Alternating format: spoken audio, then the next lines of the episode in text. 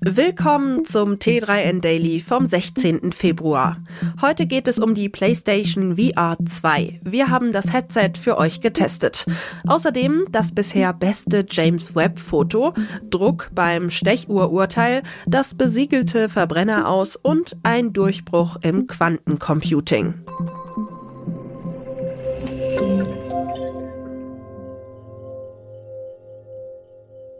Was bietet die virtuelle Welt von PlayStation? Das hat unsere Redaktion intensiv getestet.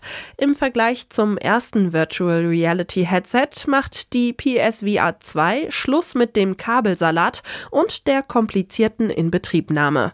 Für ein intuitives Gaming-Erlebnis sorgen der verbesserte Sense Controller und das Augen- und Finger-Tracking.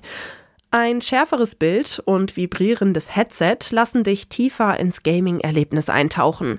Wer kurz sehen will, was in der echten Umgebung passiert, muss das Headset nicht abnehmen. Augmented Reality Funktionen machen neugierig auf künftige Games. Doch mit 600 Euro kostet die VR 2 mehr als die PlayStation 5 selbst. Lohnt sich das? Schließlich bringen die Controller einen schwachen Akku mit.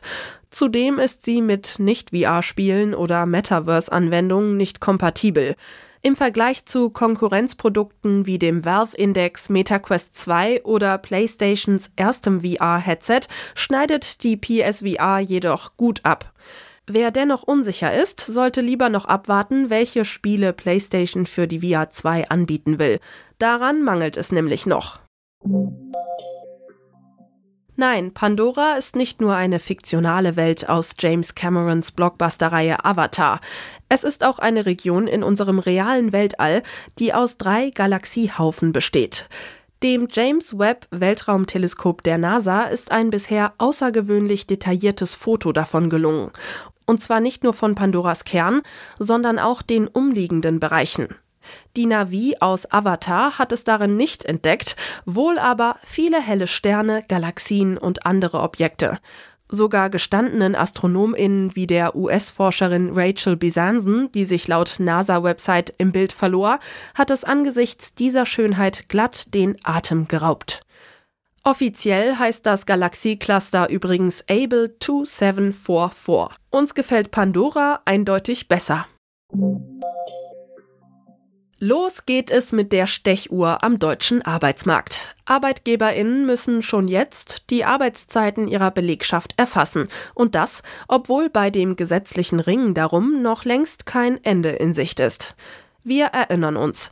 Schon im September hatte das Bundesarbeitsgericht entschieden, dass Beginn und Ende der Arbeitszeit komplett erfasst werden muss, einschließlich Feiertagsarbeit oder Überstunden. Wie soll das gehen? Und gilt das auch für leitende Angestellte? Das weiß der Gesetzgeber selbst noch nicht so genau. Doch er besteht darauf, dass die Regelung schon jetzt von Deutschlands Arbeitgeberinnen beachtet werden soll. So hieß es jedenfalls vom Bundesarbeitsministerium auf Nachfrage vom Spiegel. Alle Welt oder zumindest die EU streitet sich um das Verbrennerverbot. Dabei ist das nicht einmal mehr nötig, wie unser Autor Frank Feil findet, denn der Verbrenner ist ohnehin nicht mehr zu retten. Das Jahr 2035 soll das endgültige Aus für den Verbrenner besiegeln. Dieser EU-Beschluss stößt auf heftige Kritik. Doch sowohl diese zeitliche Abgrenzung als auch die Debatte sind überflüssig, kommentiert Frank Feil. Der Verbrenner wird ebenso wie die Pferdekutsche das Zeitliche segnen. Und ja, auch gegen die ersten Autos gab es einst Proteste. Doch historisch habe sich immer die effizienteste und einfach beste Alternative durchgesetzt. Und das ist der Elektroantrieb. Daran lassen Studien keinen Zweifel. Der Verbrenner, bis auf nostalgische Einzelprodukte, wird schon die 2030er nicht mehr erleben. Wer trauern will, sollte das also schnell tun. Wie macht man Quantencomputer so leistungsfähig, dass sie bahnbrechende Probleme in der Industrie oder sogar der Raumfahrt lösen können? Britischen ForscherInnen ist hierbei ein echter Durchbruch gelungen. Der Schlüssel liegt in den Qubits, die auf einem Mikrochip platziert werden und miteinander agieren. Bisher sind Quantencomputer auf dreistellige Zahlen an Qubits reduziert. Für komplexe Anwendungen braucht es allerdings Millionen. In Großbritannien ist nun ein Verfahren gelungen, zwei Mikrochips über einen Quantenmaterie-Link miteinander zu verbinden. Das erlaubt es, Qubits zwischen den Chips zu übertragen und heißt UQ Connect. Dem Deutschen Zentrum für Luft- und Raumfahrt ist es schon mal 67 Millionen Euro wert. So viel zahlten sie dem Start-up, das die Rechte daran hat, für zwei Quantencomputer mit der Technologie. Das war's schon wieder mit dem T3N Daily für heute.